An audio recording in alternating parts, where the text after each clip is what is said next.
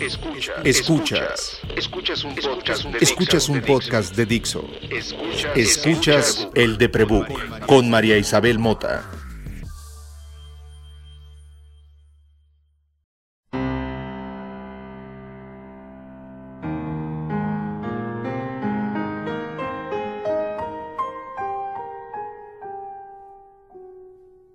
El dedo índice sirve para muchas actividades necesarias para la vida cotidiana. Sin él, ninguna de las consonantes N, T o X habrían sido escritas en este texto. Ese poder que tiene el dedo índice para hacer la mitad de la palabra no en el teclado lo tiene también para ser efectivo en su quehacer y ser destructor en su efecto. No señales, no señales, no señales. Cuando era niña, las maestras en el kinder, las monjas en la primaria, mi padre a manotazos, mi madre con sus ojos juzgantes, repetían aquella frase, no señales, es de mala educación.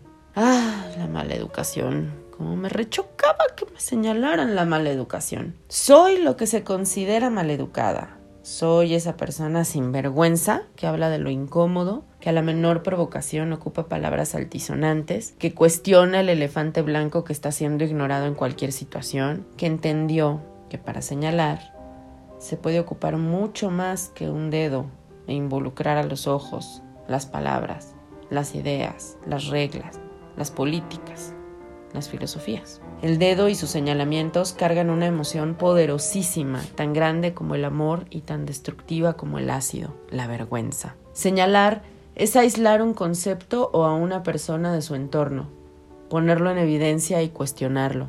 Nada hace más feliz a un analista que señalar. Nada llena mejor el camino a una solución que señalar. Y quien lo hace debe tener presente que el señalamiento debe ser quirúrgico, preciso, buscando lo indoloro y recordando en cada segundo la empatía y las consideraciones del entorno. Señalar sin cuestionar el entorno es simplemente avergonzar a quien es responsable de lo señalado. Y todos hemos pasado por ahí, tanto señalando como siendo señalados. La vergüenza la aprendí de niña. Al ser obesa, al ser percibida como pobre o rica, como fea, sucia, como descuidada, como niña de padres divorciados cuando el divorcio era un tabú, como persona consciente de sus malestares y sin miedo a hablarlos, como adulto independiente que no ha conseguido lo que suele comprenderse como éxito profesional, estabilidad económica o familiar. Cada vez que alguien ha cuestionado desde su perspectiva sin tomar en cuenta la mía, ha buscado señalarme sin empatía y corre el riesgo de avergonzarme. Por fortuna, tenía seis años cuando mis compañeros de la escuela me metieron a un bote de basura por ser prieta. Tenía menos de diez cuando un desconocido me metió la mano entre la ropa mientras dijo que si no quería que me tocaran, para qué andaba enseñando las piernas. Tenía quince cuando mis compañeras en la escuela y el profesor del coro donde yo era solista me modificaron la canción con la que concursábamos para burlarse de mi forma de ser.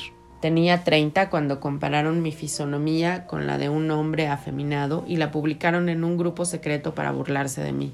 La vergüenza viene acompañada del rechazo de quien la impone, y quien nos rechaza nos invalida ante quienes son testigos del señalamiento. De esta manera pierdes amistades, oportunidades académicas, oportunidades profesionales y sociales, y te vas haciendo cada día más dura para recibir críticas y cada vez más blanda para ser herida hasta que vas a terapia. Señalar esos momentos de profunda vergüenza y rechazo durante el proceso terapéutico al que me he sometido casi toda mi vida me ha enseñado a deslindarme del dedo señalador y poco empático de quien me juzga para escuchar la crítica que construye con afecto y preocupación de quien una vez que yo concedo permiso para acceder a mi vulnerabilidad me quiere ver crecer aunque duela. La terapia me ha enseñado a fortalecer mi autoestima para escuchar en los señalamientos eso que al otro le choca porque le checa y a escucharme cuando algo me choca para revisar por qué me checa y cómo cambiarlo.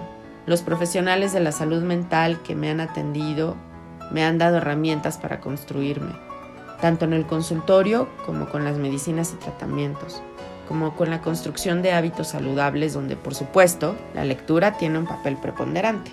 La terapeuta que más años ha trabajado en mi caso me dio herramientas para no preocuparme cuando en la calle me angustia que se me noten los tics o el dolor que me engarrota el cuerpo mientras estoy en un ataque de ansiedad y termina inmovilizándome. ¿Qué es más importante, María? decía. ¿El dolor que sientes o la incomodidad de quienes te observan? Aprendí a concentrarme en mantener mi cuerpo funcionando para que mi mente se sintiera segura de estar en pánico, porque eso necesita, estar segura mientras hay una crisis. Sin importar si quien está enfrente cree que exagero, que estoy inventándome dolores, que estoy haciendo berrinches, que engarroto mis manos y trabo mis extremidades a voluntad, que me descompongo para llamar la atención. Mi padre repetía siempre, primero yo, después yo, al final yo. Si estoy completo, puedo compartirme.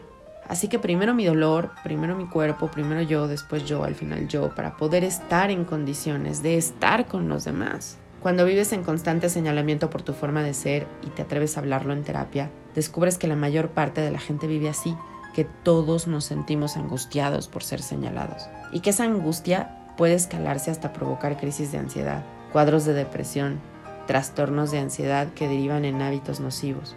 Cuando lo hablas, cuando te enteras que a todos nos pasa, que todos vivimos la vergüenza como un ácido al que le tememos, aprendes a ponerte guantes para señalar a otro, a entrar en calma cuando eres señalada, a escucharte cuando el miedo te invade, a respirar antes que gritar de miedo, a darle herramientas a quienes te quieren para que esos señalamientos sean críticas y no juicios, a darte herramientas para que cuando alguien apunte su dedo índice ante ti, sin tomar en cuenta tu entorno y el propio, no te derrumbe. Vivir es un acto de exposición, somos piezas de arte ambulante y todo mundo es un crítico. Ve a terapia, comienza a construir un sistema de atención de quejas y pon límites para que tu autoestima sea el guardián de tu vulnerabilidad y cada crítica sea una mejora a tu vida, no un señalamiento vergonzoso. Yo vivo sin vergüenza. Eso me hizo la terapia. Soy María Isabel Mota. Me puedes encontrar en arroba María Isabel Mota en Twitter y en Instagram. Y puedes seguir el de Prebook en eldeprebook.com, arroba el de Prebook en Instagram y en Twitter. Y como siempre, te recuerdo que si estás escuchando esto, gracias.